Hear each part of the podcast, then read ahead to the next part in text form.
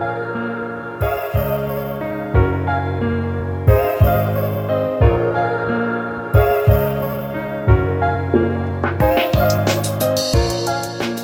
an alle an den Endgeräten da draußen. Willkommen zu einer neuen Folge Sinnzeit, dem Wissenschaftspodcast zur sozialen Arbeit. Mein Name ist Jens Koller und ich bin heute hier wieder mit meiner Kollegin Marina Buch über die digitale App verbunden. Hallo Marina. Hallo Jens.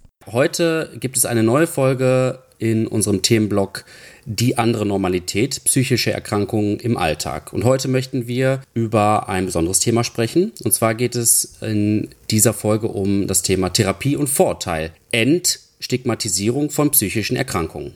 Marina, warum wollen wir denn heute über dieses Thema sprechen? Warum treffen wir uns heute hier? Du hast es ja schon gesagt, in der letzten Folge haben wir uns gezielt auf das Thema der Depression konzentriert und eben einmal aus betroffenen Sicht und der medizinischen Sicht. Wir haben darüber gesprochen, dass psychische Erkrankungen in unserer Gesellschaft recht häufig vorkommen und am häufigsten sind dabei Angststörungen, Depressionen und Missbrauch bzw. Abhängigkeit von Alkohol zu nennen. Und in vielen Fällen lassen sich aber diese Krankheiten inzwischen jedoch gut behandeln. Nichtsdestotrotz erfahren Menschen mit psychischen Erkrankungen immer noch gesellschaftliche Stigmatisierung. Und vor allem Personen, deren psychische Erkrankung noch weniger bekannt oder für die Mitmenschen schwer einzuschätzen ist, sind damit konfrontiert, dass sich andere von ihnen distanzieren. Und das kann auch so weit gehen, dass das sich auch auf ihren Arbeitsalltag auswirkt. Und gerade auch diese Vorurteile über psychische Erkrankungen übertragen sich auf die Betroffenen, die es folglich umso schwerer haben, offen mit ihrer Erkrankung umzugehen, auch rechtzeitig Hilfe in Anspruch zu nehmen. Und es ist auch tatsächlich so, dass Angehörige psychisch kranker Menschen auch von Stigmatisierung betroffen sein können. Und Worüber wir heute sprechen wollen, ist, wie man es schaffen kann, diese Vorurteile aufzubrechen und psychische Erkrankungen zu entstigmatisieren. Und bevor ich zu unseren Gästinnen komme, möchte ich ein Zitat aus dem Buch Die Welt im Rücken von Thomas Melle vorlesen. Und zwar bin ich auf dieses Buch gekommen, tatsächlich als ich den Podcast Mackenbaracke zum ersten Mal gehört habe. Und welche Rolle dieser Podcast heute spielen wird, werden wir gleich auch sehen, beziehungsweise hören. Ich lese vor. Wenn Sie bipolar sind, hat Ihr Leben keine Kontinuität mehr. Die Krankheit hat Ihre Vergangenheit zerschossen und in noch stärkerem Maße bedroht sie Ihre Zukunft. Mit jeder manischen Episode wird Ihr Leben, wie Sie es kannten, weiter verunmöglicht. Die Person, die Sie zu sein und kennen glaubten, besitzt kein festes Fundament mehr. Sie können sich ihrer selbst nicht mehr sicher sein. Was sonst vielleicht als Gedanke kurz aufleuchtet, um sofort verworfen zu werden, wird dem manischen Kurzschluss zur Tat. Jeder Mensch birgt wohl einen Abgrund in sich, welchen er bisweilen einen Blick gewährt. Eine Manie aber ist eine ganze Tour durch diesen Abgrund und was sie jahrelang von sich wussten, wird innerhalb kürzester Zeit ungültig. Sie fangen nicht bei Null an, nein, sie rutschen ins Minus und nichts mehr ist mit ihnen auf verlässliche Weise verbunden. Dieses Zitat beschreibt in meinen Augen sehr gut eben diese Diskrepanz und auch Zerrissenheit einer manisch-depressiven Person, die in der manischen Phase das Gefühl hat, nicht nur sich selbst, sondern auch andere Menschen in den Abgrund zu reißen. Und diese eigene Zerrissenheit wird dann aber noch, was wir auch heute besprechen werden, zusätzlich durch diesen Außenblick und auch die daraus resultierende Stigmatisierung auch verstärkt. Und Heute sprechen wir über das Thema Stigmatisierung und Entstigmatisierung in einem Trialog, das allererste Mal. Und das heißt, wir werden heute die Sicht einer betroffenen Person, einer angehörigen Person und einer Person aus dem wissenschaftlichen Kontext vereinigen. Und ich fange an, ich habe es ja schon erraten, Jens, äh, mit Mackenbaracke beziehungsweise den beiden ModeratorInnen dieses tollen Podcasts, den ich allen unseren HörerInnen nur ans Herz legen kann und der, Zitat aus dem Podcast, dem Stigma ordentlich in den Arsch treten will. Barbara, ich fange mit dir an. Wer bist du und warum bist du heute hier? Hallo erstmal. Ich bin Barbara und ich bin im echten Leben eigentlich Schauspielerin und mache mit Max, meinem besten Freund, diesen Podcast Mackenbaracke. Und wir sind heute beide hier, glaube ich, um über genau diese Themen sprechen, die ihr gerade schon angesprochen habt, nämlich Stigmatisierung und Entstigmatisierung und wie man das am besten umsetzen kann, weil wir versuchen das zwar, aber so die ideale Antwort habe ich jetzt auch immer noch nicht gefunden. Vielen Dank, Barbara. Wir werden ja gleich noch weiter darauf eingehen. Ich fand ein Wort aus dem Zitat, das hat für mich ganz besonders herausgestochen. Also, wie das Leben verunmöglicht wird. Und das ist ja was, was dann sowohl Betroffene als auch die Angehörigen betrifft kommen wir jetzt äh, schöner Brückenschlag hier zu Max. Du wurdest ja gerade schon als bester Freund angekündigt. Max, möchtest du vielleicht noch ein, zwei Sätze zu dir verlieren? Wer bist du und warum bist du heute hier? Ja, auch erstmal Hallo von mir an euch alle da draußen. Ich bin heute hier mit euch allen, mit Barbara auch, weil mal ganz kurz vielleicht auch zum Background unseres Podcasts und wie der überhaupt ins Leben kam. So, Barbara und ich waren vor fünf Jahren ein Paar, waren zusammen ein Jahr lang, eine sehr intensive Beziehung und nach zwei extremen ja, verliebten Anfangsmonaten äh, ist Barbara in eine sehr schwere Depression reingerutscht und die hat uns dann das nächste Dreivierteljahr ziemlich auf Trab gehalten und begleitet und unsere Beziehung herausgefordert und am Schluss auch überfordert. Also wir haben uns getrennt nach einem Jahr, haben es aber glücklicherweise, wie auch immer, von vielen werden wir inzwischen drum beneidet vielleicht geschafft, uns wieder anzufreunden, was wirklich total schön ist, weil diese Freundschaft inzwischen, glaube ich, auch gerade wegen dieser geteilten Erfahrungen ein so sicheres Fundament hat, wie es unsere Beziehung eben nie hatte. Und Barbara hat mich vor äh, einem Jahr ungefähr gefragt, ob ich mir vorstellen könnte, diesen Podcast mit ihr als Co-Moderator und Gesprächspartner zu machen. Und ich musste nicht lange nachdenken und habe ja gesagt. Und hier sind wir heute zusammen. Wunderbar, ja, danke für schon mal eine kleine Einführung in die Entstehungsgeschichte eures Podcasts, in denen ihr über neun Folgen waren es, glaube ich, eben äh, dieses Auf und Ab ja näher beschreibt, aus verschiedenen Perspektiven euch zusammenholt. Und äh, bevor wir vielleicht den dritten Gesprächspartner hier in die Runde holen, äh, weil du es gerade schon angesprochen hast, vielleicht noch mal kurz an dich, Barbara, die Frage. Zunächst, vielleicht, wie war die Resonanz auf den Podcast? Also die positive wie auch die negative Resonanz. Und Max, du darfst dann danach gerne ergänzen. Also die Resonanz insgesamt war krass überwältigend, muss ich sagen. Wir hatten damit nicht gerechnet. Also wir hatten vor allem nicht damit gerechnet, dass wir so viele Nachrichten bekommen und E-Mails von Selbstbetroffenen oder anderen Angehörigen, die uns allen sagen, wie hilfreich das war und wie sehr sie sich plötzlich verstanden gefühlt haben und dass da noch so ein langer Weg zu gehen ist. Und mich hat das total berührt, weil das genau das war, was ich auch wollte, als ich über diesen Podcast nachgedacht habe. Und mit das Schönste, was jemand geschrieben hat, war auch, ihr zeigt in eurem Podcast auch, was Freundschaft kann und was Liebe kann. Und ähm, schön, da kriege ich sofort auch wieder glasige Augen. Das fand ich wahnsinnig schön, dass das sich eben auch überträgt. Und es gab so ein paar negative, ich glaube, es gab drei negative Reaktionen, die sich aber, ich verbuche die unter diesem Hate auf sozialen Plattformen mit so, arbeitet diese Frau für die Pharmaindustrie? man so dachte, hä? Äh, genau. Und sonst gab es inhaltlich, glaube ich, eine Nachricht, die aber eher eine konstruktive Kritik war als jetzt irgendwie was Doofes. Also, aber sonst tatsächlich nichts. Max, oder fällt dir noch was ein? Ah, so viel habe ich dem nicht mehr hinzuzufügen, eigentlich. Was, was mir im Kopf geblieben ist, dass wir wirklich einiges Feedback auch gekriegt haben, wo Leute explizit uns geschrieben haben, dass sie gerade zum ersten Mal jemandem aus dem Internet in Anführungszeichen schreiben, ja, äh, was mich immer so ein bisschen hat schmunzeln lassen und mich gefreut hat, weil es für mich irgendwie gezeigt hat, dass wir mit diesem Podcast und auch allen Zweifeln, die wir zu Beginn oder in der Entstehungszeit hatten, wie viel teilt man, wo verläuft die Grenze zwischen persönlich, privat und öffentlich so. Ich glaube, da habe ich auch am Anfang so ein bisschen gebraucht, um meine Rolle zu finden, so die ich dann schon als Support auch von dir, Barbara, gesehen habe und so ein bisschen auch dir den Rücken zu decken. Und natürlich, du lehnst dich mit deiner Geschichte, also deiner bipolaren Störung, die hast du es überhaupt in der Einführung hast du, glaube ich, diesmal weggelassen, nachdem du irgendwie die letzten äh, 100 Vorstellungsrunden eingeleitet hast mit Hallo, ich bin Barbara, ich bin Schauspielerin und ich bin bipolar. Das habe ich ja, Du hast es jetzt ja nachgeholt. Genau. Ähm, mal weggelassen, ja. und ja, ich glaube, da haben wir auch so ein bisschen beide gebraucht, um reinzuwachsen und waren auch, um ehrlich zu sein, wahnsinnig aufgeregt als es dann die erste Folge raus war und on air und veröffentlicht und konnten natürlich beide nicht so richtig einschätzen, was kommt da, was ist da zu erwarten. Und in dem Sinne waren wirklich die schiere Anzahl dieser total positiven Nachrichten und dieses ganze dankbare Feedback so wahnsinnig wertvoll und nicht nur Bestätigung, sondern auch, glaube ich, Barbara, für dich irgendwie auch ein extremes Zeichen von, dass es sich gelohnt hat, kein Blatt vor den Mund zu nehmen und sich mutig da rauszutrauen und zu sprechen. Und das war mein Gefühl eigentlich nach diesen neun Folgen, die wir gemacht haben, dass ich irgendwann am Schluss eigentlich den Eindruck hatte, es geht gar nicht explizit nur um bipolare Störungen und um Depressionen so, sondern eigentlich geht es auch,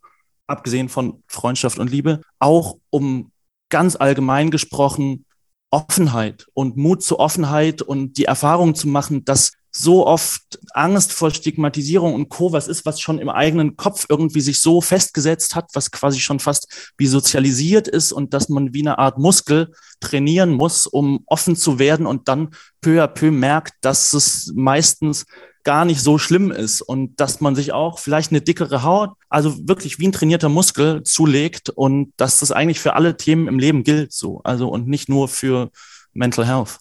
Max, das hast du hervorragend formuliert. Das klingt, als hättest du dich saugut vorbereitet. Ich lieb's. Hätte ich nicht besser sagen können, ja.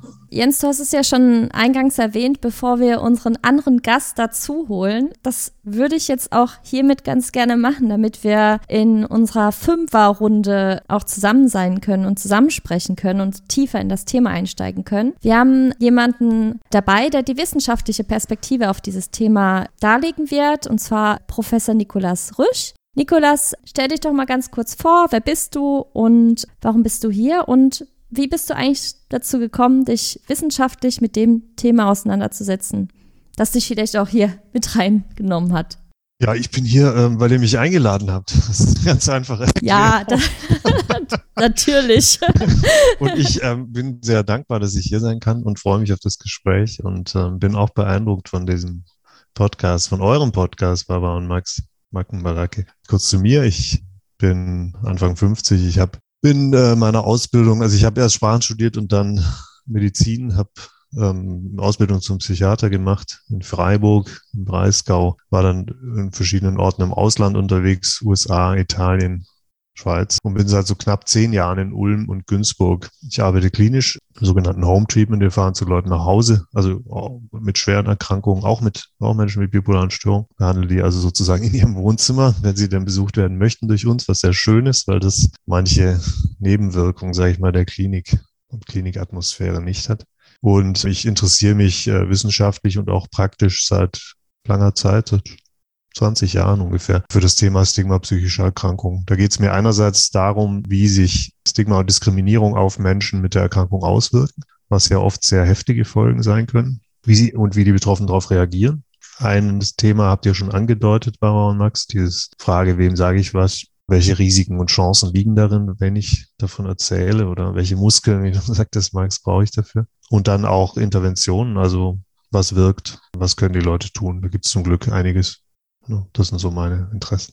Nikolas, da würde ich gerne mal direkt weiter ansetzen, dass wir auch ungefähr eine Idee davon bekommen, was Stigmatisierung jetzt am Ende eigentlich bedeutet. Also wir wissen ja, dass Menschen mit psychischen Erkrankungen stigmatisiert werden. Vielleicht kannst du mal so ein bisschen erläutern, wie sich das äußert und welche Form oder ob es vielleicht unterschiedliche Formen gibt von Stigmatisierung und welche das vielleicht sind. Ähm, Stigma ist ein Oberbegriff für ein Zusammentreffen verschiedener Elemente. Erstmal gibt's Stereotypen, das sind so Allgemeinplätze. Sowas wie Schotten sind geizig.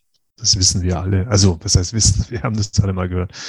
Oder psychisch Kranke sind gefährlich oder faul oder inkompetent, die müssten sich bloß zusammenreißen. Zum Vorurteil kommt es, wenn ich das nicht nur mal gehört habe, sondern wenn ich dem zustimme und sage, ja, das ist so.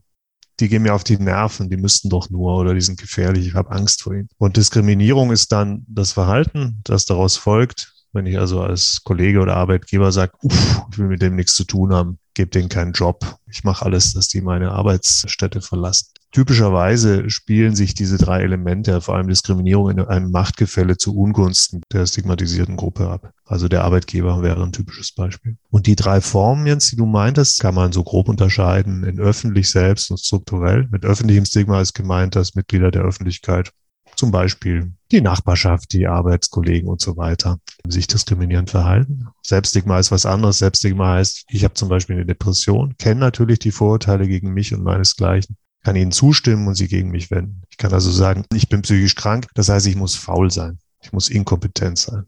Und darunter leidet natürlich mein Selbstwertgefühl. Selbststigma ist häufig von Scham begleitet und kann sehr quälend sein. Und das ist übrigens auch etwas, aber das würde jetzt zu weit gehen, das häufig durch Offenlegung dann auch gebessert werden kann, wenn Offenlegung gelingt. Und äh, strukturelle Diskriminierung schließlich bezieht sich auf so Regeln und Abläufe in der Gesellschaft. Also zum Beispiel im Rechtssystem, in der Arbeitswelt, auch in den Medien, die äh, Betroffene systematisch benachteiligen. Also da wäre ein Beispiel, dass es zu wenig Ressourcen gibt in Deutschland für die ambulante Versorgung von Menschen mit schweren psychischen Erkrankungen die sind oft ziemlich alleingelassen. Vor allem, wenn sie nicht in einer Großstadt wohnen, sondern irgendwo auf dem Land. Da gibt es dann keine Therapeuten und auch selten Psychiater. Du hast jetzt das Land-Stadt-Gefälle auch schon mal ein bisschen angesprochen. Welche Erklärungsansätze siehst du denn für die Stigmatisierung von psychisch erkrankten Menschen? Also du hast jetzt schon erwähnt, Stereotypen, die dann aufkommen. Ich könnte mir auch vorstellen, es gibt ja auch so mediale Diskurse von oder im Podcast, True Crime Podcast, da wird dann auch oft das Beispiel eines bipolaren Menschen aufgetan, der dann gefährlich wurde. Also ich überspitze das jetzt extra. Sind das mediale Äußerungen, die falsch dargelegt werden? Oder liegt es daran, dass psychische Erkrankungen, weil sie eben nicht ganz fassbar sind, dass man da nochmal eine Angst hat oder sich da ein bisschen entfernt. Also wir hatten zum Beispiel auch eine Podcast-Folge, wo dann zum Beispiel das Thema Behinderung als könnte man sich mit einer Behinderung anstecken und dass deswegen die Personen sich dann auch dahingehend entfernt haben. Also ist das ähnlich oder wo würdest du Erklärungsansätze hier sehen? Ähm, ja, Marina, die Frage nach der Ursache von Stigma ist ein weites Feld. Es gibt ganz vordergründige Motive. Menschen können andere abwerten, um sich selbst relativ sozusagen besser zu fühlen die Stigmatisierung von Menschen, denen es schlecht geht, die schlechter dran sind, sozial, finanziell und so weiter, kann auch der Stabilisierung meines Weltbildes dienen. Ich kann also sagen, ja, das passt schon, die haben es nicht besser verdient und dann ist die Welt in Ordnung für mich, wie sie ist. Dann muss ich mich nicht für sozialen Wandel einsetzen. Das bezieht sich auch nicht nur natürlich auf Menschen mit psychischen Erkrankungen, sondern das kann dann alle möglichen, auch Unterdrückung ethnischer Minderheiten und so weiter rechtfertigen. Dann gibt es sicher auch evolutionäre Anteile, die Menschen sehr vorsichtig haben werden lassen. Also seit wir irgendwie in Höhlen lebten, gegenüber Menschen, die möglicherweise irgendwie krank und ansteckend sein könnten. Das heißt natürlich nicht, dass psychische Erkrankungen ansteckend sind, das sind sie nicht. Aber so eine eingebaute Übervorsicht sozusagen haben wir vermutlich einfach gelernt. Hat ja auch, glaube ich, viel was mit Unwissenheit zu tun, dass man auch nicht genau weiß, was da eigentlich passiert bei meinem Gegenüber, was ja auch letztendlich der Grund ist, warum wir diesen Podcast machen und ihr auch die Mackenbaracke gemacht habt, äh, Barbara und Max. Wenn wir jetzt mal auf die Stigmatisierung eingehen, die du erlebt hast, Barbara, was sind da so Erlebnisse, die dir so hängen geblieben sind, wo du sagst, boah, ja, da habe ich auch vielleicht im Nachgang in der Reflexion gemerkt, hier habe ich ein Stigma erfahren, hier haben sich Leute in einer bestimmten Art und Weise verhalten, eben weil sie auf einmal wussten, äh, vielleicht, dass du eine psychische Erkrankung hattest? Was ist dir da so hängen geblieben?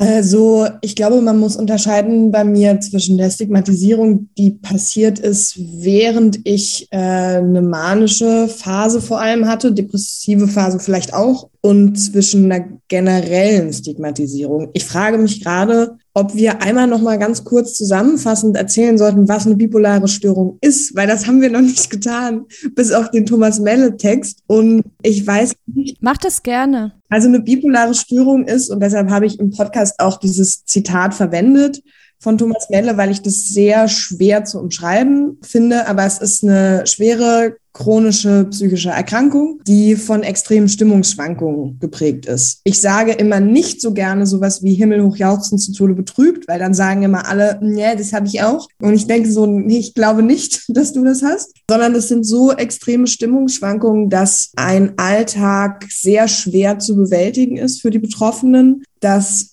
die Tiefs einfach eine schwere Depression sind und die hoch sind nicht nur gute Laune, sondern das ist so ein Extremzustand der Überdrehtheit, gute Laune, manchmal Gereiztheit, drüber sein, dass man überhaupt nicht mehr vernünftig an diese Person andocken kann. Also man kann das, glaube ich, gut umschreiben mit jemandem, der permanent auf Drogen ist. Also sowas wie Koks oder so. Jemand, der ein komplett übersteigertes Selbstbewusstsein hat, sich selber total überschätzt, sich hart verschuldet dadurch. Das kann gehen bis zu psychotischen Wahnvorstellungen im positiven wie im negativen Sinne. Ja, und deshalb ist die Manie, also das Hoch, quasi auch der viel gefährlichere Zustand, weil man nicht bei sich ist und weil man nicht wirklich mehr filtern kann, wer bin ich und was passiert hier überhaupt. Also so würde ich das immer beschreiben. Genau, ich bin da jedenfalls keine schöne Version von mir selber. Und da kommen wir wieder zur Stigmatisierung. Ich verstehe jeden, der sich in der manischen Phase von mir abgewendet hat oder der, eine, ich sag so, der eine Distanz gesucht hat. Das ist durchaus verständlich, weil ich bin wahnsinnig anstrengend und kaum zu ertragen, das kann man schon so sagen. Aber was viel passiert ist, ist, dass ich tatsächlich einfach vom einen auf den anderen Tag geghostet wurde. Also von ehemaligen Freunden, Arbeitskollegen, die nicht mehr mit mir gesprochen haben. Und das fand ich schon schwierig, weil ich weiß auch heute, dass da große Ängste im Spiel waren. Also wirklich Angst vor mir.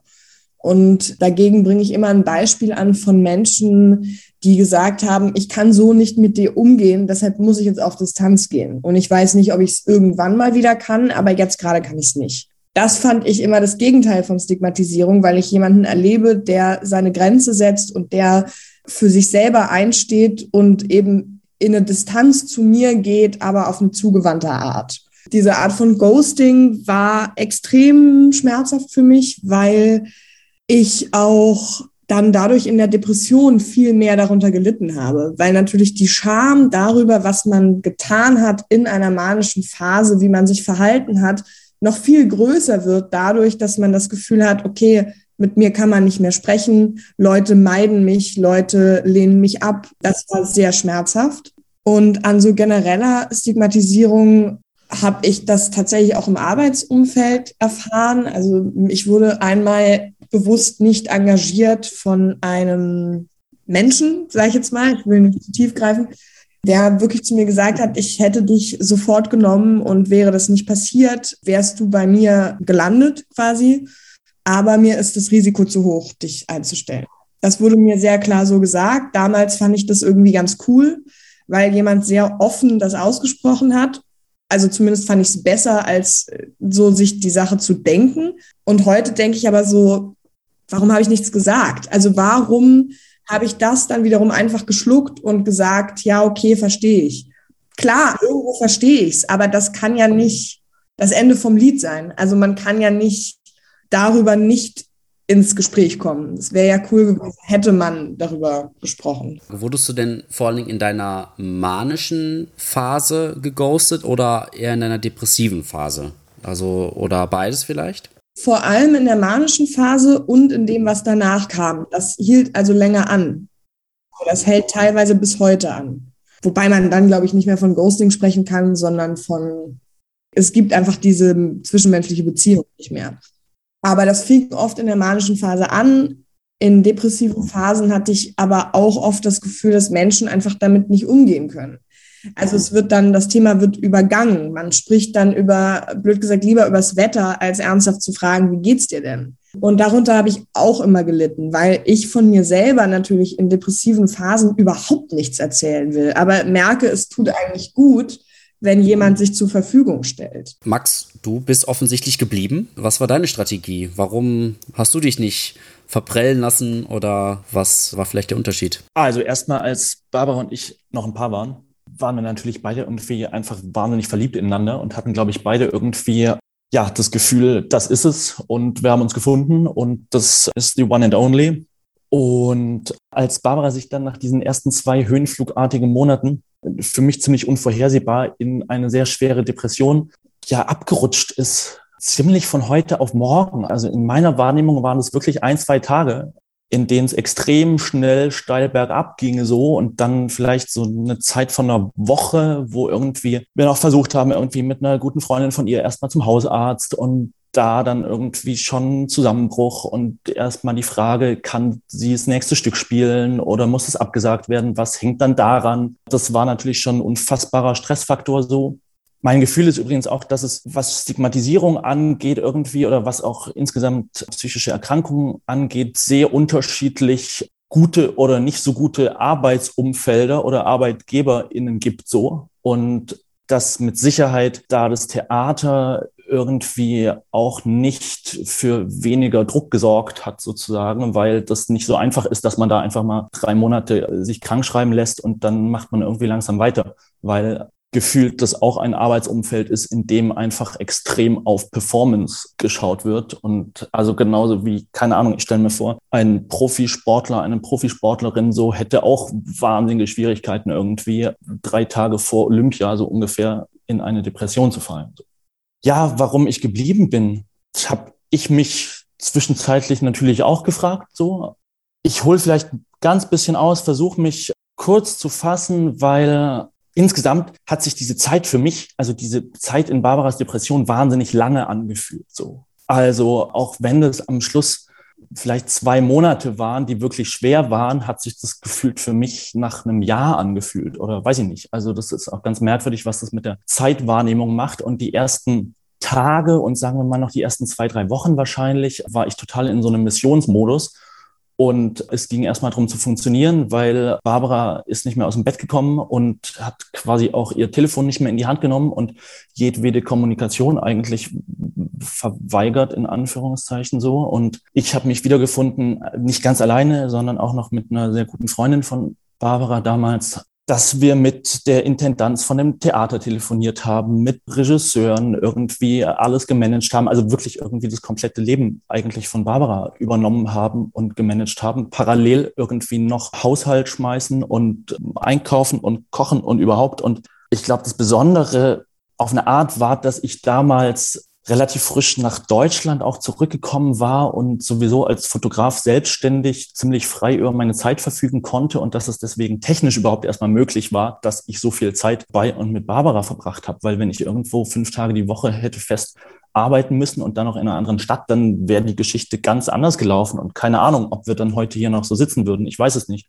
Und dann nach ein paar Wochen in denen sich gefühlt aus meiner Sicht zumindest extrem wenig verändert hat. So war irgendwie immer mehr klar, so kann es nicht weitergehen und wir brauchen professionelle Hilfe und die heißt Klinik suchen so ne und Klinikplatz organisieren und das ging dann alles muss man auch sagen, erstaunlich schnell, weil es gibt ja auch genügend Leidensgeschichten, wo irgendwie monatelang oder was weiß ich, neun, zehn, zwölf Monate auf Klinikplätze gewartet wird so. Und das war in unserem Fall irgendwie anders, weil ich glaube, diese Depression von Barbara ging so irgendwie im November los und dann war Anfang Januar des nächsten Jahres schon der Klinikplatz da. So. Also es war echt noch verhältnismäßig schnell und ich glaube, über diese Klinikzeit, die neun Wochen gedauert hat, so. Übrigens auch der Grund, weswegen wir uns für neun Folgen entschieden haben oder es einfach gut gepasst hat, irgendwie als Symbolbild auch, war erstmal so eine Zeit, wo ich überhaupt erstmals durchschnaufen und durchatmen konnte so und dann auch zurück in Berlin war, also in einer anderen Stadt, weil Barbara damals nicht in Berlin gelebt hat und mal angefangen habe,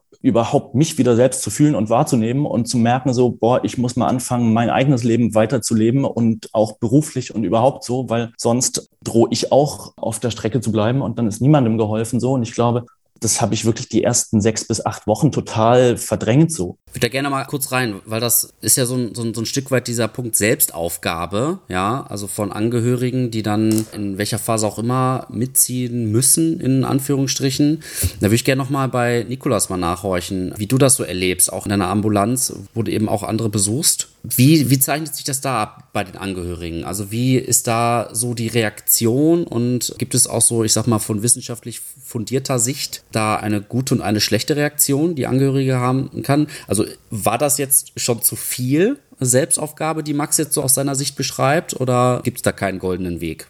Also ähm, ich neige nicht so fern Schnellurteilen. Also ich glaube, Max hat alles richtig gemacht wahrscheinlich und sonst wären wir auch nicht mehr hier. Ich kann ja gar nicht sagen, ohne da viel, viel mehr zu wissen, ob das vielleicht für Max damals und auch für Barbara, da gehören ja verschiedene Seiten dazu, genug war oder zu viel. Es klingt so, als wäre es gerade richtig gewesen. Aber es birgt natürlich, wie du sagtest, Max, auch die Gefahr, dass man so sein eigenes Leben vielleicht auch aus den Augen verliert. Janine Berg-Peer, eine Angehörige, die ganz aktiv ist, publizistisch hat ein Buch geschrieben, glaube ich, mit dem Titel Aufopfern ist keine Lösung, wenn ich richtig weiß. Ist auch auf dieses Thema eingegangen.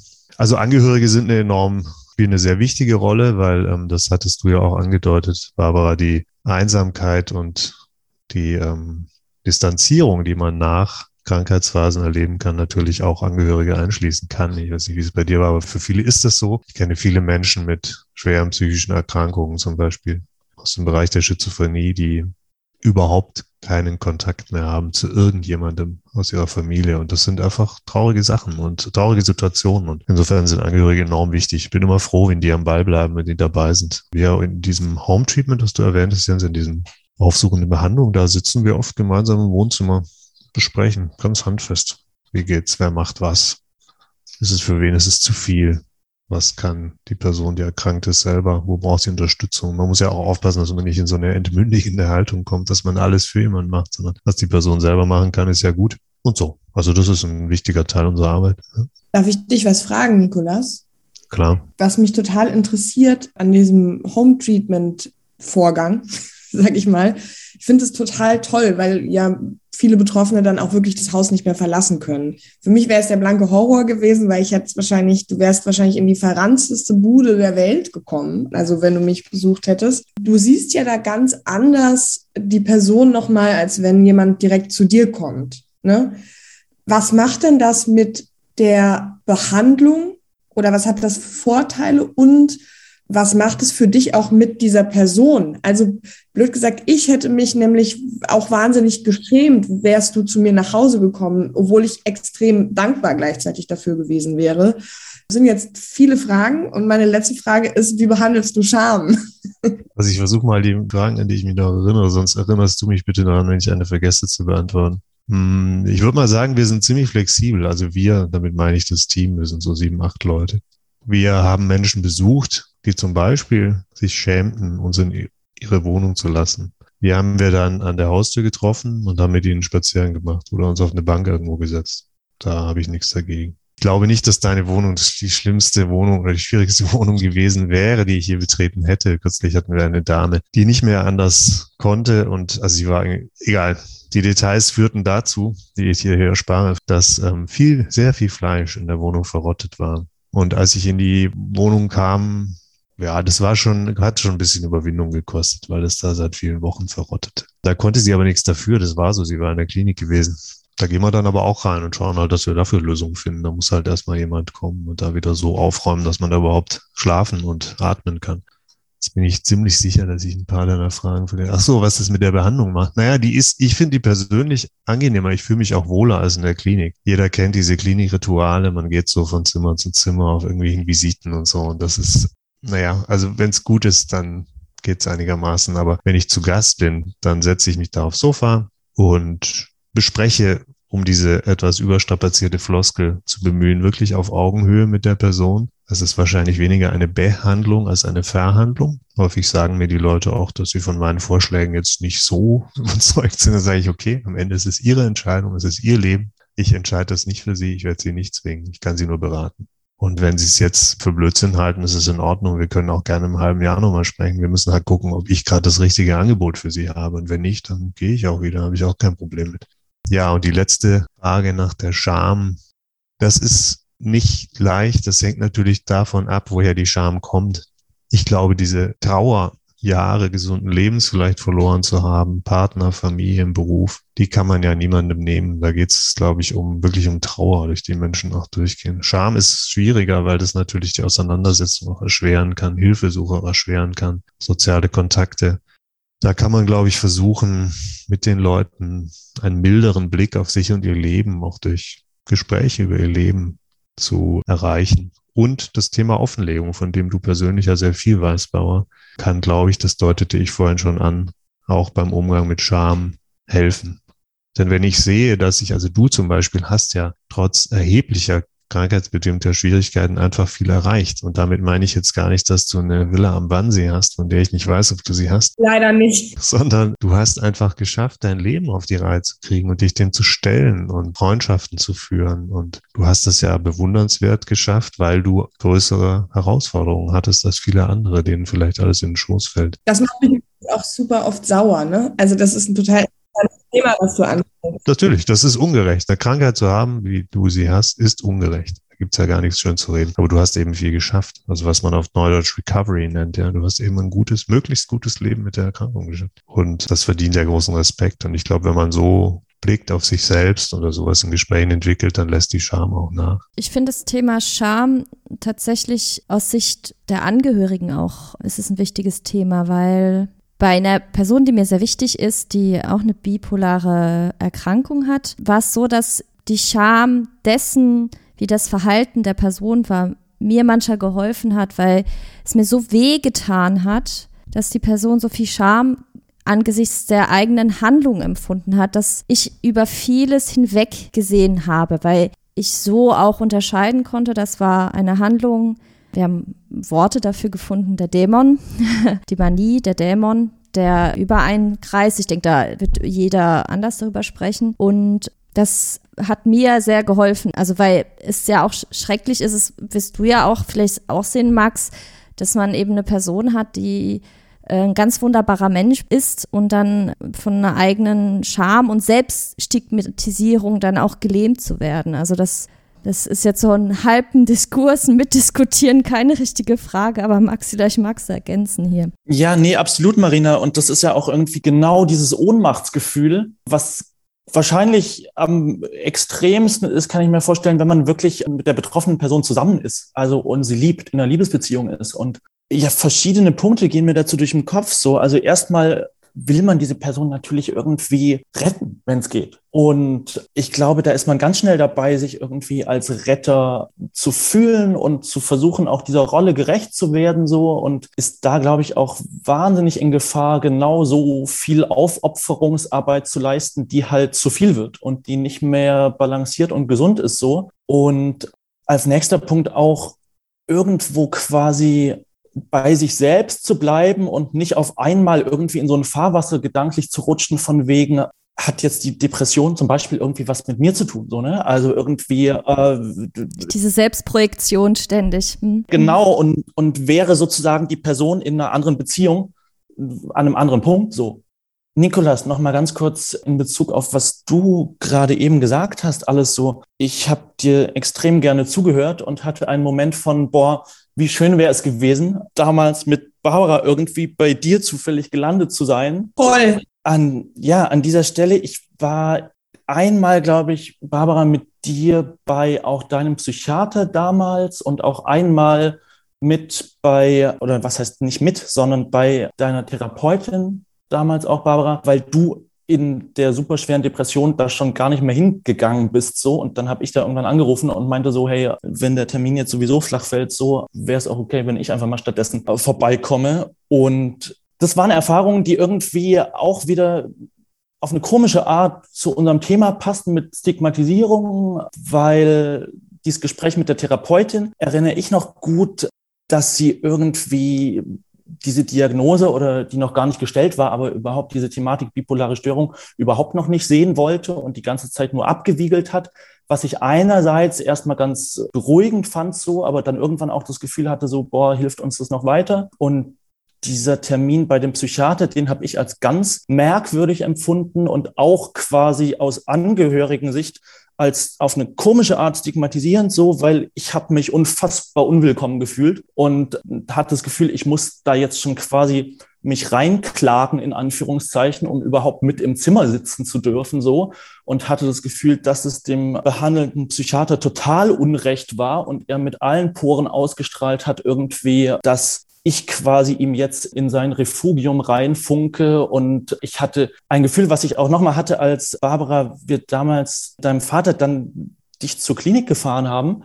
Da war das ein ganz ähnliches Gefühl von wegen irgendwie am liebsten, also von den, was ich gespürt habe an Vibes von den behandelnden Ärztinnen und Co so macht bitte am besten an der Türschwelle Halt so und dreht um und das hier ist unser Reich und lasst uns mal machen und wir wissen, was besser ist und wir wissen alles richtig und bitte auch keine zusätzlichen Fragen stellen, weil das nervt alles nur. Und das waren tatsächlich total kontraproduktive Erfahrungen in meiner Wahrnehmung, die nicht sonderlich hilfreich waren so. Nikolas, ich habe dich gesehen, du hast so geschmunzelt. Ist das etwas, was passiert? Also schildert Max etwas, was normal im Betrieb ist, in Anführungsstrichen? Ich scheue ein bisschen vor Verallgemeinerung zurück. Ich glaube, dass ähm, viele Profis sich echt Mühe geben und auch Angehörige einbeziehen, aber dass es nicht immer so ist, ja.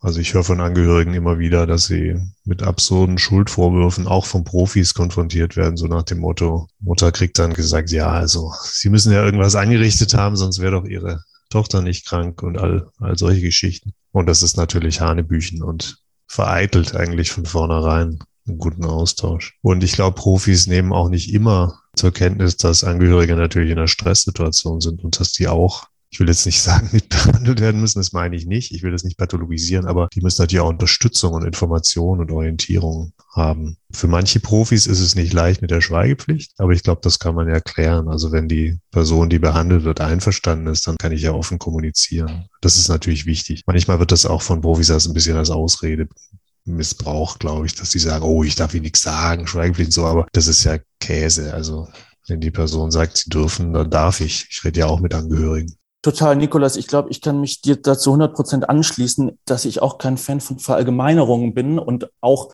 positive Erfahrungen gemacht habe. Nur damals in dieser Situation mit Barbara war das tatsächlich irgendwo, ja, eine Erfahrung, die hängen geblieben ist so bei mir. Und inzwischen, also zum Beispiel Barbara, du schwärmst ja auch von deinem aktuellen Therapeuten irgendwie über alles und. Über alles ist auch geil. Aber ja. Und ja, da denke ich gerade auch noch an ein Feedback, zum Beispiel, was wir auf den Podcast bekommen haben von einer anonymen Person, die sich uns anonym anvertraut hat und von ihren tatsächlich irgendwie auch ziemlich detailliert Erfahrungen aus psychiatrischer Zwangsbehandlung erzählt hat, so und die uns dann ein bisschen die Kritik hat zukommen lassen, dass sie die Mackenbaracke irgendwie zu irgendwie sanft fand oder sozusagen zu fokussiert auf, dass alles immer ja dann doch glatt läuft so und dass es eben auch andere Erfahrungen gibt, wo ich persönlich das Gefühl hatte, so ich, also nach dieser geschilderten Erfahrung konnte ich es total nachvollziehen und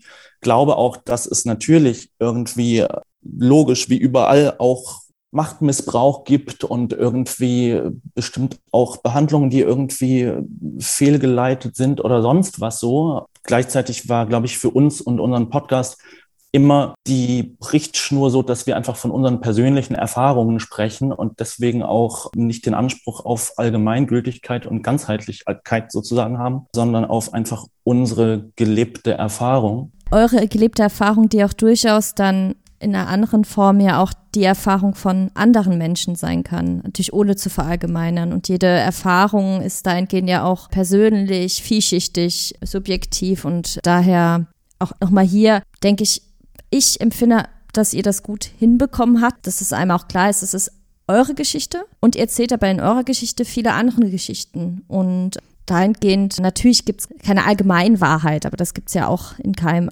Thema an sich. Ich würde noch vielleicht eine Sache auch nochmal stark machen, die auch in der letzten Folge schon angesprochen wurde, aber ich finde, man kann es auch nicht oft genug sagen, dass ja eben auch gerade die Arbeit mit einem Therapeuten, einer Therapeutin was ganz Individuelles ist, mit seiner ganz ja eigenen Menschlichkeit, dass man da reingeht und da auch ja ein Mensch vor einem sitzt, ne? Und man ja auch durchaus den Mut haben sollte. Es ist natürlich immer leicht gesagt hier gerade in so einer Runde zu sagen, nee, das passt jetzt hier mir nicht, ne? Und auch nach drei Sitzungen, also dass man auch das Recht hat dazu zu sagen, na, das funktioniert ja nicht, unabhängig davon, ob das jetzt gut oder schlecht schlecht war, wie so eine Behandlung läuft, die es ja sicherlich da auch gibt. Und da wollte ich auch nochmal unseren ZuhörerInnen einfach da diesen Horizont mitgeben, zu sagen, ja, ihr könnt und sollt und dürft es auch ausprobieren, solltet ihr da Bedarf haben. Weil das finde ich auch, muss ich auch immer sagen, ich finde, das ist in der Theorie und in einer idealen Welt hervorragend und ich liebe dieses System. Nur wenn niemand einen Platz kriegt, dann wird auch niemand sagen, ja, da warte ich dann doch noch mal ein Jahr, bis ich mit jemandem reden kann, der das studiert hat. Absolut, ja.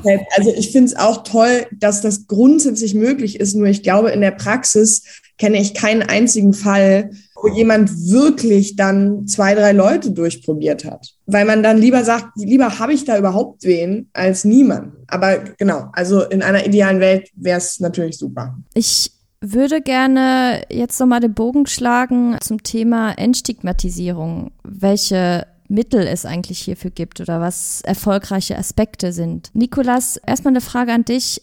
Was kann man, ich also jede Person gegen die Stigmatisierung psychisch erkrankter Personen tun? Und was sind denn in deinen Augen die erfolgreichsten Aspekte bei der Bekämpfung von Stigmatisierung? Ja, das ist ein weites Feld. Ich glaube, zunächst mal ist Stigma soziales Unrecht. Punkt. Jeder hat das Recht, ohne Diskriminierung aufgrund der eigenen Erkrankung oder auch bei einer schweren Erkrankung aufgrund der Behinderung zu leben. So wie wir ja auch selbstverständlich voraussetzen, dass Menschen das Recht haben, ohne Diskriminierung aufgrund ihrer Hautfarbe oder sexuellen Orientierung oder weiß Gott was zu leben. Und das ist, glaube ich, in der Gesellschaft noch nicht so ganz angekommen. Also das mal vorausgeschickt. Dann ist es einfach so, dass das, also das war zweite, die erste Vorrede. Die zweite Vorrede ist, dass Stigma eben ein vielgestaltiges Wesen ist. Ja, das kann sich im eins zu eins Kontakt äußern, das kann sich im Gesundheitssystem äußern, im Arbeitsmarkt und so weiter. Und deshalb gibt es nicht eine Maßnahme, die sozusagen Stigma auf einmal entfernt. So, aber jetzt genug der Vorreden. Im Bereich der öffentlichen Stigmatisierung halte ich jetzt persönlich nicht so viel von Kampagnen, die so gießkannenartig sich der Allgemeinbevölkerung zuwenden. Die sind nicht sehr effizient, sind sehr teuer, verschwenden also in diesem Sinne auch Ressourcen. Und die haben auch nicht eine Botschaft, weil eben es was anderes ist, ob ich einen 18-Jährigen oder einen 80-Jährigen erreichen will. Und auch nicht ein Medium, das passt. Deshalb ist es gut, sich eine Zielgruppe zu suchen, die besonders relevant ist für Menschen mit psychischen Erkrankungen. Zum Beispiel Arbeitgeber oder Polizisten, die in Krisensituationen ja manchmal dazukommen. Oder Hausärzte oder Medizinstudenten, weil die bald dann die Ärzte von morgen sind und so weiter. Ja, es gibt so ein paar Gruppen, wo man sagen kann, okay, also da wird sich ein Unterschied, da wird es einen Unterschied machen wenn die Einstellung des Verhaltens sich ändert. Und dann ist die Methode der Wahl Kontakt. Damit meine ich, dass ich ähm, jetzt zum Beispiel die Arbeitgeber in Ulm, das sind vielleicht ein paar hundert oder vielleicht sind es auch tausend, weiß ich nicht, äh, in kleinen Gruppen zusammenbringe mit zum Beispiel Menschen wie dir, Barbara, die eine schwere Erkrankung überwunden haben, die sehr gut berichten können, die freundlich sind, die ein gemeinsames Ziel arbeiten können, wie so ein kleines, was weiß ich, ein kleines Projekt im Seminar und so weiter. Und wenn da Kontakt, wieder die berühmte Augenhöhe, positiv entsteht, dann baut das Vorurteile nachhaltig ab. Das ist eigentlich die Methode der Wahl. Ist natürlich nicht ganz unaufwendig, aber kann man machen. Das ist jetzt Form 1, öffentliches Stigma. Form 2, Selbststigma. Das Thema hatten wir schon vorher gestreift, Barbara, in dem Austausch. Da ist Offenlegung wirklich ein Ansatz, der mich interessiert. Also ich meine damit nicht, dass alle von sich erzählen sollten, aber dass alle eine selbstbewusste, auch strategische Entscheidung für oder gegen Offenlegung treffen können sollten. Da gibt es ein von Peers, also von Betroffenen selber geleitetes Gruppenprogramm, das heißt in Würde zu sich stehen, in dem Menschen lernen, solche Entscheidungen zu treffen, Vor- und Nachteile, Risiken und Chancen der Offenlegung und auch Arten der Offenlegung abzuwägen. Das hilft gut gegen Selbststigma. Und strukturelle Diskriminierung, nochmal, da geht's in diesen ganzen Sozialpolitikbereich rein. Da muss man Lobbyarbeit machen, muss auch selbstbewusst auftreten und sagen, hey, Krebskranke kriegen eine gute Versorgung, zu Recht, Herzkranke auch. Aber es ist nicht hinnehmbar, dass, wie du sagtest, Bauer, Menschen zehn Monate auf dem Psychotherapieplatz warten. Und wahrscheinlich sogar in Berlin. Erst recht irgendwo im Brandenburg, da auf dem Land. Ja. Das ist nicht hinnehmbar. Und dafür müssen wir uns einsetzen. Darf ich fragen, weil du meintest, es gibt verschiedene Arten der Offenlegung, Nikolas? Was gibt es denn für Arten? Also ich meine es ganz ernst, weil mir fällt nur die Radikale ein oder halt es zu sagen, also vielleicht verstehe, ja. Damit meine ich, dass Menschen lernen können, sozusagen sich auf einem Kontinuum zu bewegen. Manche Menschen ziehen sich ja sogar von anderen zurück damit es nur ja nicht rauskommt. Andere gehen zwar unter Leute, sagen aber nichts. Andere Leute sagen wenigen wenig, andere Leute sagen einigen einiges oder vielen vieles. Andere Leute sagen, na gut, wenn es Thema wird, dann sage ich es einfach. Oder das andere Extrem, ich gehe auf YouTube. Broadcasting nennt das die Engländer. Also ich verbreite aktiv meine Erfahrung, wie ihr das ja zum Beispiel auch macht. Ja, ihr habt ja einen Instagram-Kanal und so. Und das ist ja super. Wenn es für euch passt, dann seid ihr da auch ein Vorbild für viele, die den Mut vielleicht noch nicht aufbringen. Und ihr selber habt ja anscheinend ganz gute Erfahrungen gemacht bisher. Das meinte ich mit Stufen der Offenlegung, dass Menschen sich also dann je nach Adressat, die können sagen, beim Arbeitgeber verhalte ich mich so, in meinem Fußballverein so, bei meiner Schwiegermutter so. Vielleicht sage ich es dir je nach Schwiegermutter. Gibt es denn da eine Tendenz, welche von den Stufen, nenne ich es jetzt mal, auf diesem Kontinuum jetzt sich als gut bewährt haben? Also gibst du jetzt den Ratschlag dann auch in deinen Beratungen zu sagen, hey, das zeigt sich bei der Schwiegermutter, äh, sich so viel zu zeigen, beim Arbeitgeber so viel? Oder ist das wirklich eine rein individuelle Sache, wo man sagt, das ist überhaupt gar nicht zu sagen, was jetzt hier gut oder schlecht ist? Also, wie heißt das schön? Ratschläge sind auch Schläge. Ich werde mich also zurückhalten. Ähm, erst recht, was Schwiegermütter angeht, falls sie mal den Podcast hört. Nein, nein, ich habe eine sehr nette Schwiegermutter. Nein, also der Witz an diesem Programm ist, dass es da keine, ähm, es gibt nicht jetzt, das ist richtig und das ist falsch, sondern das ist eine sehr persönliche Entscheidung. Das hat zwei Gründe. Erstens mal ist der Kontext natürlich immer sehr unterschiedlich. Also um jetzt den Witz weiterzuführen, die Schwiegermütter sind unterschiedlich, die Arbeitgeber natürlich. Und das zweite ist auch meine eigene sage ich mal, Verletzlichkeit ist unterschiedlich. Es gibt Leute, denen ist es egal, wenn irgendjemand einen dummen Spruch macht, ja, und Vorurteile äußert. Und es gibt Leute, denen ist es überhaupt nicht egal, sondern denen geht es dann einen Monat lang sehr schlecht. Und letztere sollten vielleicht eher vorsichtig sein bei der Offenlegung. Da habe ich gerade auch das Gefühl, dass explizit jetzt bei der bipolaren Störung total dazu kommt, dass es die Phasen betrifft so, weil in der Depression sozusagen ist es, glaube ich, für viele sehr viel schwieriger, mit irgendwie dummen Sprüchen und Co. umzugehen, weil einfach die Haut viel dünner ist und insgesamt kein stabiles Fundament da ist. Und wenn es jetzt eher wieder Richtung Manie geht, dann kann das ja schon wieder fast in so eine Angriffslust kippen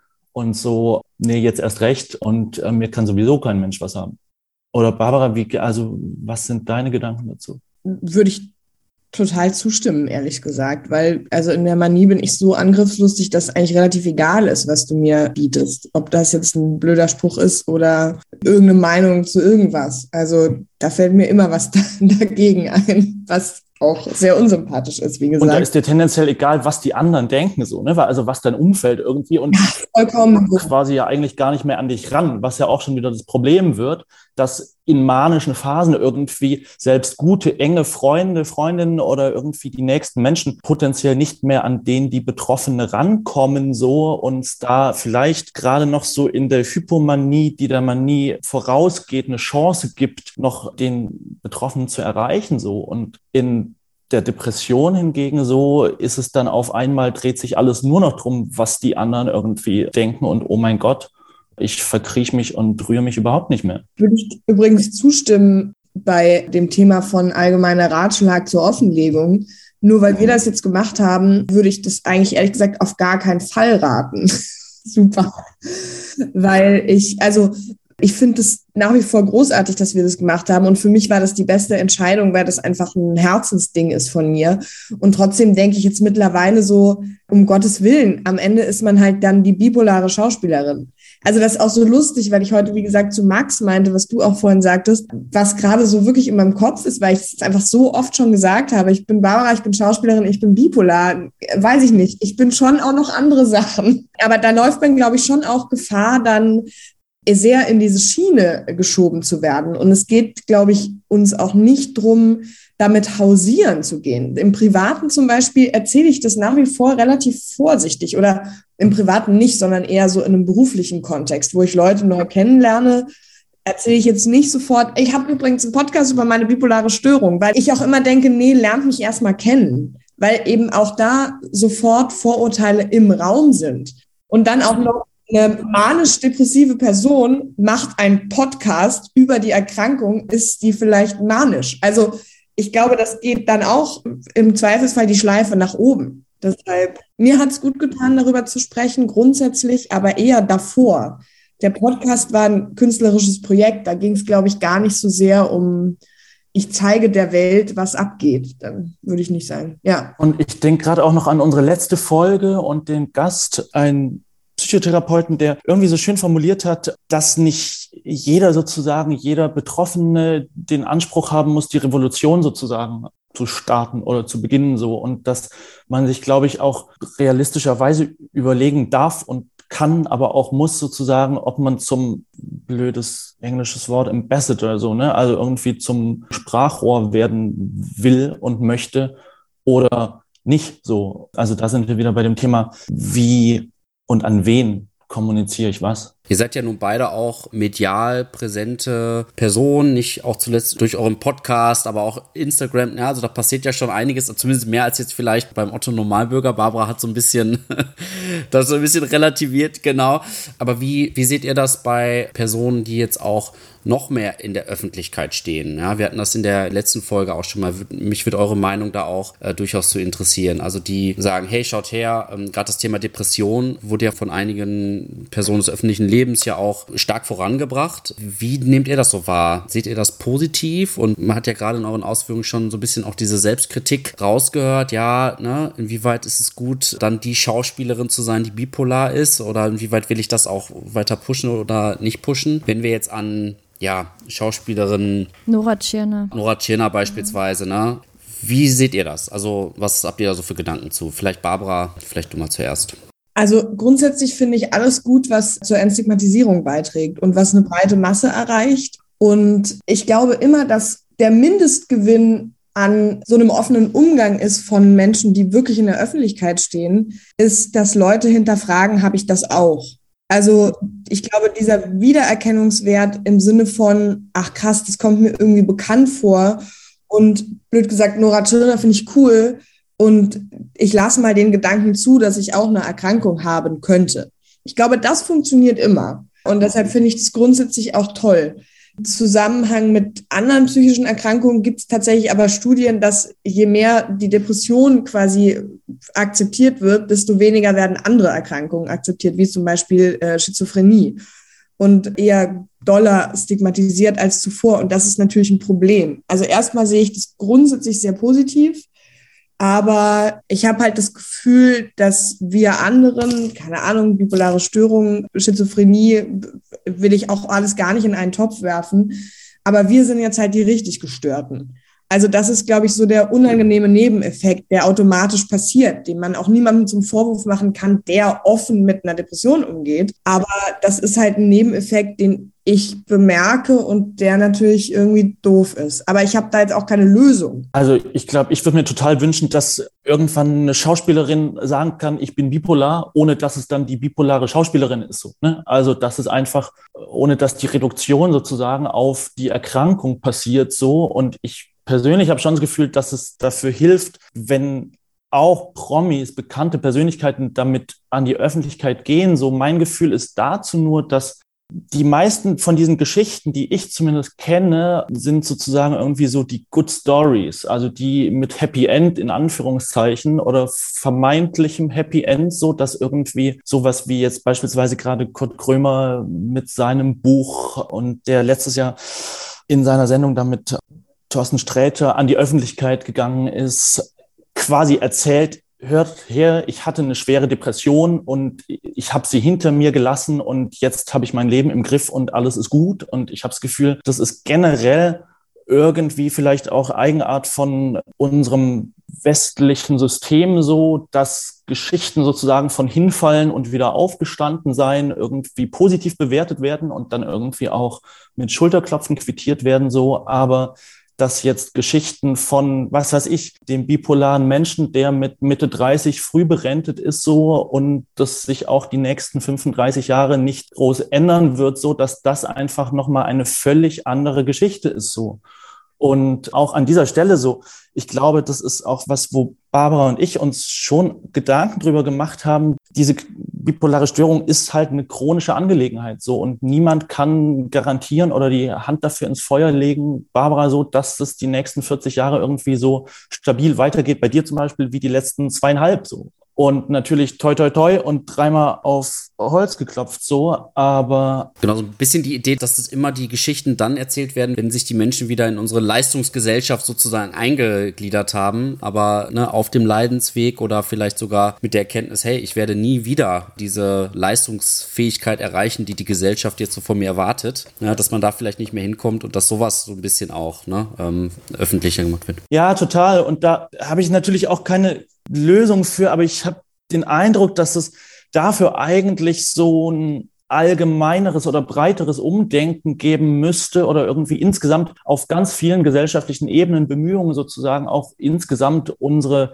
Leistungsgesellschaft und Co. zu hinterfragen und zu durchdenken, so, weil sonst bleibt es so oft irgendwie so eine Symptombehandlung so, aber ändert an der Wurzel nichts. Würde mich auch, Nikolas, interessieren, was deine Perspektive oder Gedanken darauf sind? Ich glaube, wir brauchen, also Max, da gebe ich dir schon recht, wir brauchen so einen Wandel, dass es halt, ähm, ja, also vielleicht noch einen Schritt vorher angefangen.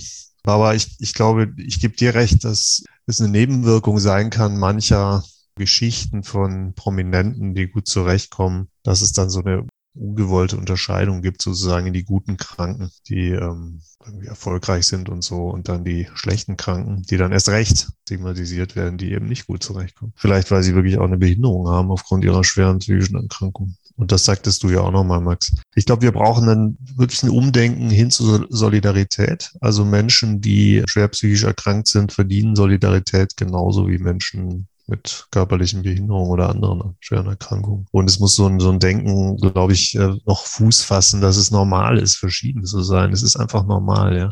Ich denke, wir werden auch im Arbeitsmarkt erst Erfolg haben, wenn wir Anpassungen, vernünftige Anpassungen, reasonable accommodations, sagen die Amerikaner dazu einführen in der Arbeitswelt. Wie Menschen, die blind sind, Hilfen brauchen, Rollstuhlfahrer, so sollten eben auch Menschen, die eine psychische Erkrankung haben, Hilfen brauchen. Ne? Jemand mit Autismus wird im Großraumbüro nicht zurechtkommen. Das ist viel zu geräuschempfindlich. Und wenn ich den als Arbeitgeber in ein Großraumbüro zwinge, dann, also das ist, eine, ja, das ist so, wie wenn ich den Rollstuhlfahrer vor drei Stufen setze ohne Rampe. Ja, das sind so meine Gedanken dazu. Also wir sehen hier auch, dass einerseits das Thema Solidarität angesprochen, was ich hier auch nur unterstreichen kann, äh, eine Offenheit, ein Mitdenken, aber eben das Thema Barrierefreiheit, was uns jetzt auch persönlich in unserer Arbeit auch sehr wichtig ist, dass das auch etwas ist, was im Idealfall mitgedacht wird. Ich fand, Nico, dass es auch nochmal, um das zu unterstreichen, sehr wichtig, was du mit den Schulungen gesagt hast, dass man gezielt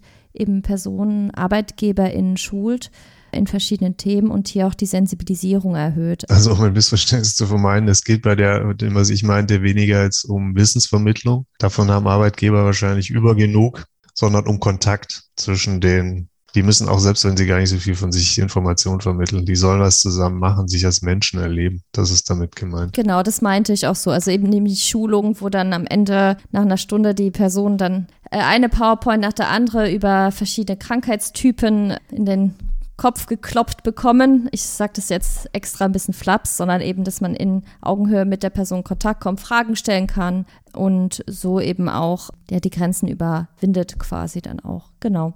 Ich muss hier leider tatsächlich einen Schlussstrich ziehen in diesem Podcast, weil Stefan wird schon ganz nervös, ich spüre das. Und wir haben in unserem Podcast ja am Ende, bevor es dem Ende zukommt, eine letzte Frage an euch die nicht unbedingt was mit dem Thema des heutigen Podcasts zu tun haben muss. Und zwar ist es die Frage nach eurem persönlichen Lieblingsmenschen.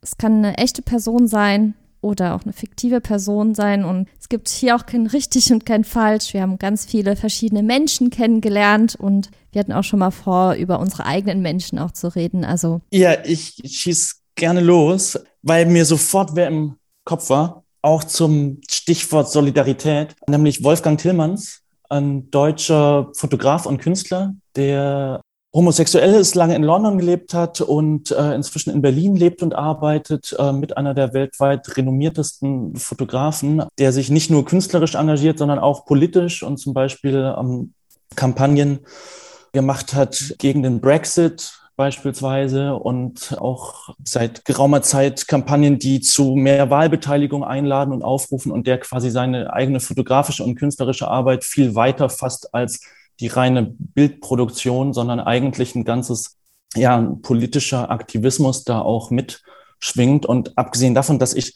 persönlich seine Arbeiten und Fotografien wahnsinnig berührend und toll finde, ist Solidarität so ein Stichwort, was auch in ja in Interviews mit ihm und Büchern, Katalogen ganz oft irgendwie aufploppt so und was ich persönlich für mich gerade einen schönen Schlusssatz finde, ist so, dass in Tillmanns Fotografie es eigentlich immer geht um einen angstfreien Blick und ein genaues Hinschauen, irgendwie ein Wahrnehmen der Welt, der uns umgebenden Welt und der uns umgebenden Menschen und ja, gerade diese Verschiedenheit. Und das ist, glaube ich, genauso wie wir vorher gesagt haben, irgendwie, es, es braucht Training, es braucht Übung und man muss Offenheit und sich trauen, über Dinge zu sprechen, über seinen eigenen Schatten springen, trainieren wie ein Muskel, ist, glaube ich, auch so ein angstfreier Blick, was, was uns allen hilft auf allen Ebenen, ob es jetzt um Mental Health geht oder um welche Themen auch immer.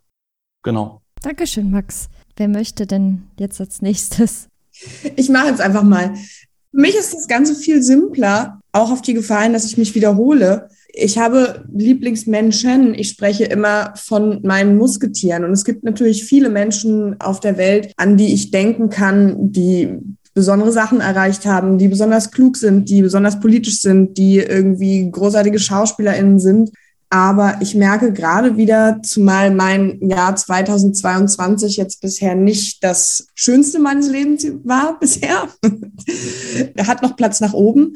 Wie sehr ich merke, dass ich ohne meine liebsten Menschen nicht da wäre, wo ich bin und vor allem, glaube ich, nicht ich selber wäre. Und deshalb ist das für mich sehr im Privaten verankert, auch wenn es jetzt ein bisschen klingt wie eine Oscar-Rede. Vielen Dank, Barbara. Dann sind wir jetzt gespannt auf Nikolas Lieblingsmenschen. Also, um jetzt, nachdem ich deinen Lieblingsmensch gehört habe, Max, es gibt natürlich diverse Leute, die ich bewundere, da in der Wissenschaft und Klinik und so weiter, aber mir geht's ein bisschen wie bei dir, Barbara. Ich glaube, die Leute, die ich ähm, sehr, sehr liebe, sind meine Frau und ich habe zwei ganz wunderbare Kinder. Und ich freue mich immer, wenn ich die sehe. Jedes Mal. freue mich so heute Abend, wenn ich die sehe. Und ich glaube, die sind meine drei Lieblingsmenschen. Ach, sehr schön. Das solltest du Ihnen auf jeden Fall vorspielen, diese Podcast-Aufnahme. Das ist schöner, kann eine Liebeserklärung ja nicht sein. So, am Schluss noch, liebe Barbara, bevor ich es vergesse, irgendwie mit dem Label bester Freund bin ich völlig d'accord. Danke. Überzeugen. Sehr schön. Nachdem dein angstfreier Blick sozusagen die Dinge jetzt geklärt Genau. hat, das habe ich jetzt nochmal mitgenommen. Eine schöne, schöne Formulierung, wie oft eigentlich auch die Angst in, in unser aller Blicke irgendwo mitspielt. Die Angst, die viel mit Scham behaftet ist. Ich glaube, wir konnten einiges mitnehmen aus dem heutigen Gespräch. Ich in jedem Fall und muss da jetzt auch nochmal, ja, das so ein bisschen sacken lassen, aber das sind ja immer die guten Gespräche, die das so haben. Und vielleicht auch nochmal der Hinweis an euch da draußen, wenn ihr auch noch tiefer rein wollt in das Thema, gerade was bipolare Störung angeht. Äh, nochmals, wir haben es zwar schon getan, aber ich werde das gerne nochmal hier doppelt und dick unterstreichen. Äh, hört euch den Podcast Mackenbaraka an. Da wird natürlich nochmal äh, auch in größerem Umfang über dieses Thema gesprochen und auch mit vielen ExpertInnen aus dem Bereich. Also äh, absolute Hörempfehlung von uns hier. Alle weiteren Informationen zusätzlich zu dem Buch, das Nikolas genannt hat, das Stigma psychische Erkrankungen, das er geschrieben hat, all diese Informationen findet ihr auch in der Beschreibung. Und äh, auch nochmal Danke an euch für die Folge. Ich habe tatsächlich auch zu, also wir haben gelacht, wir haben zugehört, haben viele Themen angesprochen. Danke auch nochmal für die klaren Darstellungen auch von Nikolas. Auch ich habe heute viel gelernt, tatsächlich auch. Und an euch, Barbara und Max, das ist auch durch euren Podcast nun für mich Beschreibungen von Situationen gibt, die ich vorher nicht beschreiben können. Das ist unter anderem mit dem, dass alles auf laut gestellt ist. Der Regler ist einmal zu hoch gestellt. Das war für mich ein, äh, ein ganz wichtiges Bild tatsächlich auch. Und danke, dass ihr hier wart in unserem ersten Trialog. Und äh, ich überlasse dir das finale Wort, lieber Jens. Ich möchte auch noch sagen, vielen Dank für die Einladung, nicht finales Wort. vielen Dank für die Einladung, das war sehr schön. Und Nikolas, ich glaube, ich spreche für Max und mich. Wenn wir eine zweite Staffel machen, werden wir dich sowas von anfragen. Sehr gerne. Also ich, äh, vielen Dank, da mache ich gerne mit. Es sei jetzt schon zu, ganz schnell. Ich fand es ein sehr, sehr schönes Gespräch und bin dankbar, dass ich heute dabei sein konnte. Und freue mich auf die künftigen. Jetzt haben wir einen nächsten Termin, ne, Termin nicht, aber wir haben eine Aussicht auf, dass das Jahr 2022 besser werde. Und ihr Lieben da draußen, traut euch zu sprechen. Barbara, du hast es so schön gesagt, ich kann es nicht so schön sagen. Mutet euch zu, traut euch, macht den Mund auf, es wird sich auszahlen und vielen Dank fürs Zuhören. Und vor allem, gebt nicht auf. Das habe ich gesagt. Wunderbar. Ich schnapp mir jetzt trotzdem noch das finale Wort und würde euch noch einladen, besucht uns einfach unter transfernetzwerk.s-in bei Instagram. Lasst uns da einen Kommentar da, lasst uns ein Like da, abonniert uns äh, sehr gerne und natürlich abonniert auch den Podcast äh, auf allen Podcast-Stationen, die ihr so finden könnt, sind wir auch vertreten. Und ja, Unsere nächste Folge erscheint am 25. April äh, mit dem neuen Themenblock zur Rolle der Sexualität in der sozialen Arbeit und wir sprechen in der ersten Folge über Behinderung und Se Sexualität. Und bis dahin wünsche ich euch allen da draußen einen wunderschönen Tag und nutzt eure Zeit sinnvoll. Tschüss. Tschüss zusammen. Tschüss. Tschüss. Ciao.